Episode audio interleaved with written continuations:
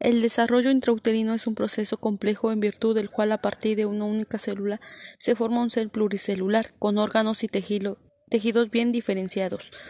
Comprende dos periodos, la embriogénesis, que se extiende hasta las 12 semanas, durante el cual se forman diferentes órganos del feto, y el periodo fetal, en el que prosigue su maduración funcional, hasta alcanzar un grado compatible con la adaptación a la vida extrauterina. Se caracteriza por un gran incremento en el número de células y por su diferencia y maduración funcional. La secreción de hormonas placentarias con efectos anabólicos sobre el metabolismo materno es muy importante para compensar el conste energético que el embarazo y el crecimiento fetal responden.